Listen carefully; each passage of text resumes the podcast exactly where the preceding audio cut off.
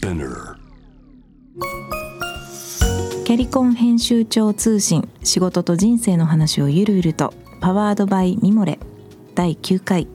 えーホストを務めるのは私ミモレ編集長の河原咲子です。キャリアコンサルタントの資格を生かして仕事と人生そして職業キャリアだけじゃないライフキャリアのお話を誰にでも分かりやすくゆるゆるとお話しします、えー第9回のテーマはライフキャリアとボランティアと題してお話をしていきたいと思います。さて本編に入る前にミモレ編集部がピックアップしたキャリアニュースをお伝えします。政府自己都合退社時の失業手当迅速に給付されるよう検討中。現在の失業給付制度では会社都合で離職する場合受給までの待機期間は7日間。これに対して自己都合で離職する場合には待機期間は2ヶ月から3ヶ月と不利な条件となっています。政府は自己都合退社時の待機期間を会社都合退社時と同レベルに緩和することで成長産業への労働移動を促す具体的設計を行っています。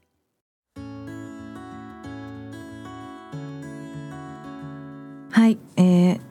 そうなんですよねあの政府が今まで転職時の失業給付は2ヶ月、えーかかってたんですけど倒産とかね解雇みたいな会社都合の時は割とすぐ7日間で、えー失業給付出て出るのに、まあ、自己都合の時は2ヶ月もかかってしまうということで2ヶ月って結構長いですよね。でもそれが、えー同じく7日間で失業給付が出るようになるということで、えー転職へのハードルが、えー下がっていくのではないかということが期待されています。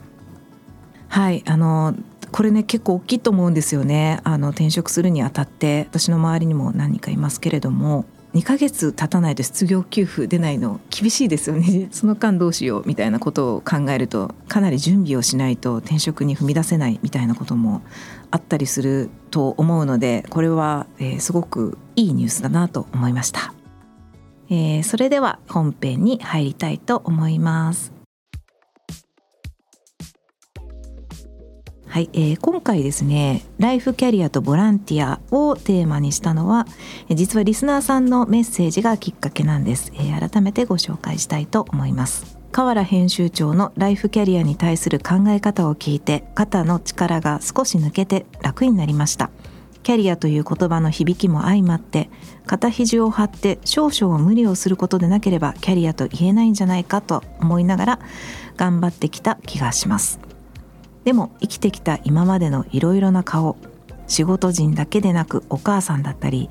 PTA 役員や町内会の班長だったりママ友の相談に乗る自分や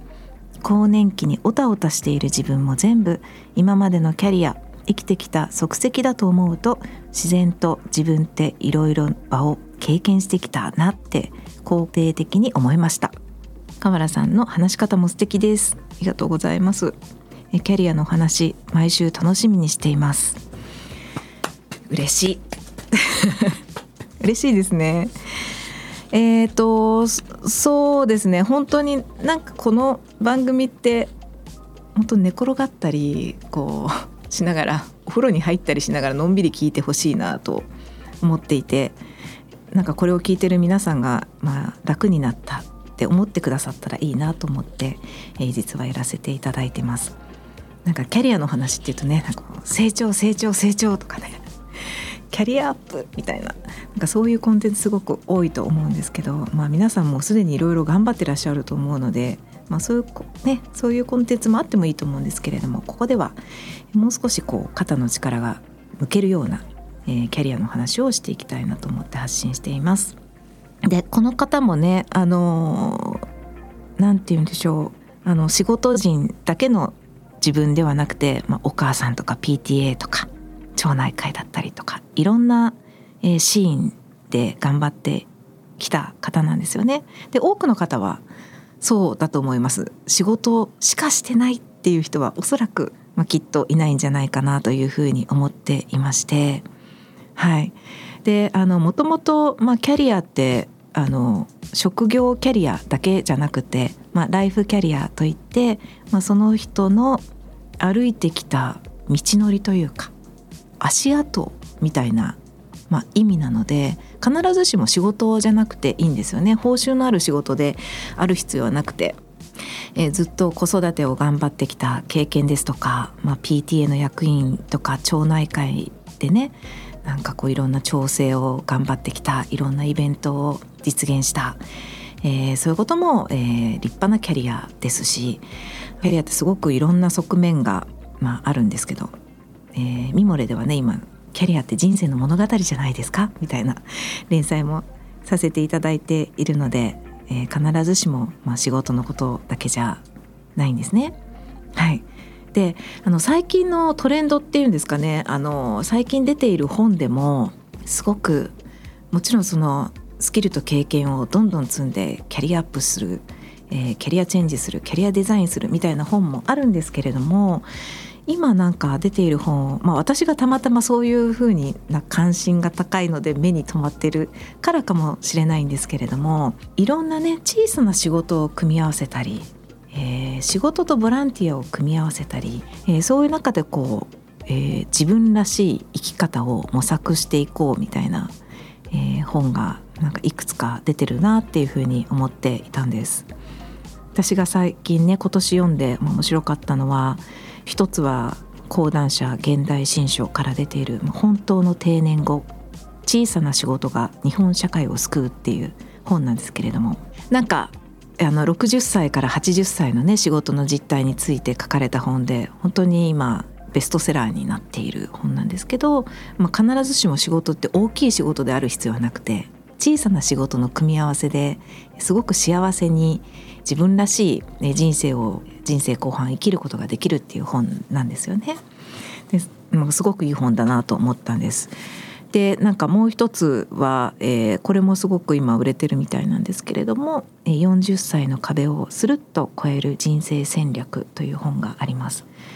これもあの自分業という考え方を皆さんにお伝えしている本で、ま、いろいろな経験やスキルをこう組み合わせていくつかの自分を構成する何て言うんですかね自分業みたいなのをがあれば例えばその人生の後半戦もいろいろな仕事だったりいろいろなこう顔を組み合わせて自分らしく人生歩めるよっていう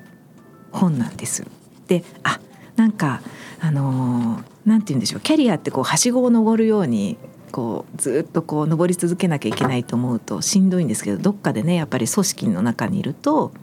全員が昇進していくわけじゃないし全員が同じ会社でこう上り詰めていくことではないとすると、まあ、どこかで誰しもこう組織の中で行き詰まるというか行き止まりに来るタイミングってあってでもなんかそういうところでもこう何て言うんでしょうなんか自分の好きなことだったり自分の関心のあることを組み合わせていくつかを組み合わせて自分らしく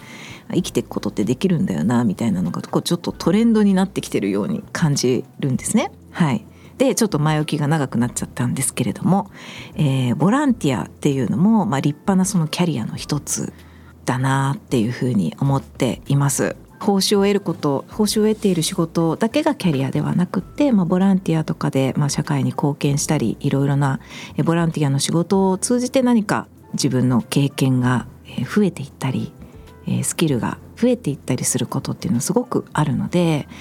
今このボランティアっていう場面でキャリアをね積んでいこうっていう流れもすごくあるなっていうふうに感じています。実際に何かこう私この後仕事どうしよう私のキャリアこれからどうしようと思った時にいきなり転職したりいきなり副業したりするのってちょっとハードル高くないですか？なんかちょっと関心はあるんだけどそれで人様からお金をいただくにはちょっとまだ自信がないよとかあると思うんですけれどもあのボランティアっていう場面で経験を積んで実際にそれをあの糧にして副業をスタートしたり起業したりそれから就職したりみたいな話も聞きます。えーと、今は結構ボランティアのマッチングサイトとかもね増えているので、まあ、そういうところで見るだけでもいいと思うんですもう見ているうちにあ私ならこういうことできるかもみたいなふうに思うことがあるかもしれないなと思いますので、えー、なんか現状に満足してないわけじゃないんだけど何か新しいことを始めたいなとか私このままここにいて大丈夫かしらなんかモヤモヤするなんとなく不安みたいな人は例えばそのボランティアのマッチングサイトとかをちょっと覗いてみてあの報酬を得ずに何か仕事とは違う別の場所を求めて、えー、見るっていうのもちょっとありだなと思ったりしています。はい。いかがでしょうか？あのね実際に本当にそれでね転職した人とかもね結構いるので。あとなんかボランティアっていう場面で仕事の人まあ普段仕事の人しかほぼまあしかってことはないけどお付き合いがやっぱり仕事関係の人ばっかりになってきがちだったりすると思うんですけれどもそういう全然違うボランティアで違う場所に出て行った時に新しい出会いがあったりとかでそこで出会った人にちょっとこう引き上げてもらったり、えー、また違う人をつあのご紹介してもらったりとか結構あるんですよね。なんでこうちょっとモヤモヤ私ここにいてずっとここにいていいのかしらとか思ったらちょっとこう場面を変えて、えー、見るでそういう場面を変える場所としてこうボランティアのね検討してみるってこともありなんじゃないかなと思ってご紹介しました。はい、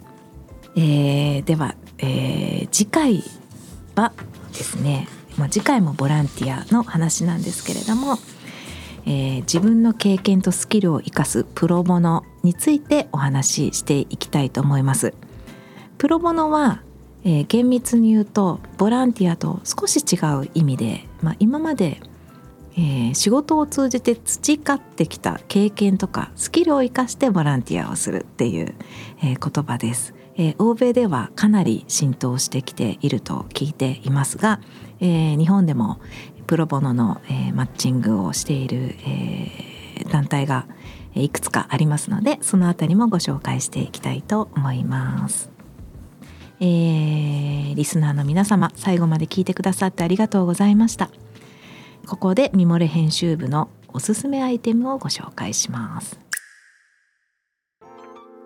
えー、今週のおすすめアイテムは、えー、ミモレの EC ストアミモレストアより父の日母の日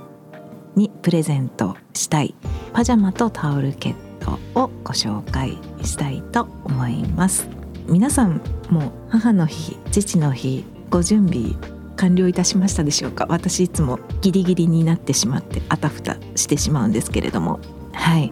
あのミモレストアは去年あのミモレの中にオープンした EC ストアなんですけれども、ね、今回、まあ、初めての試みとして母の日父の日用のギフトアイテムをご紹介しました、えー、最高の眠りへ導く上質なパジャマとタオルケット。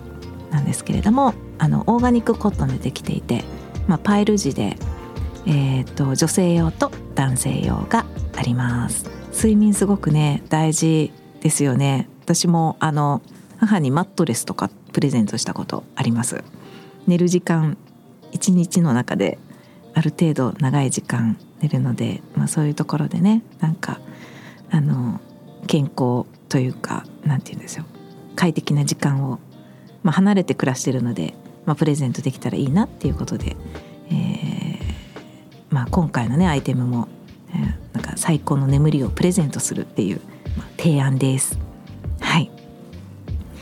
えーと、こちらの商品の情報は、えー、ミモレの中のキャリコン編集長通信の中でもご紹介しています。またあのこちらの概要欄にもミモレストアへのリンクを貼っておきますので、えー、ぜひチェックしてみてください。キャリコン編集長通信仕事と人生の話をゆるゆるとは毎週金曜日にニューエピソードが配信されます。このポッドキャストはミモレスピナーのほか Spotify、Apple Podcasts、Amazon Music など主要なリスニングサービスにてお聞きいただけます。ハッシュタグは仕事と人生の話をゆるゆると。メッセージの宛先は概要欄にあるメッセージフォームのリンクからお願いします、えー、皆さんからのメッセージ大変励みになります。ぜひ声を聞かせてください、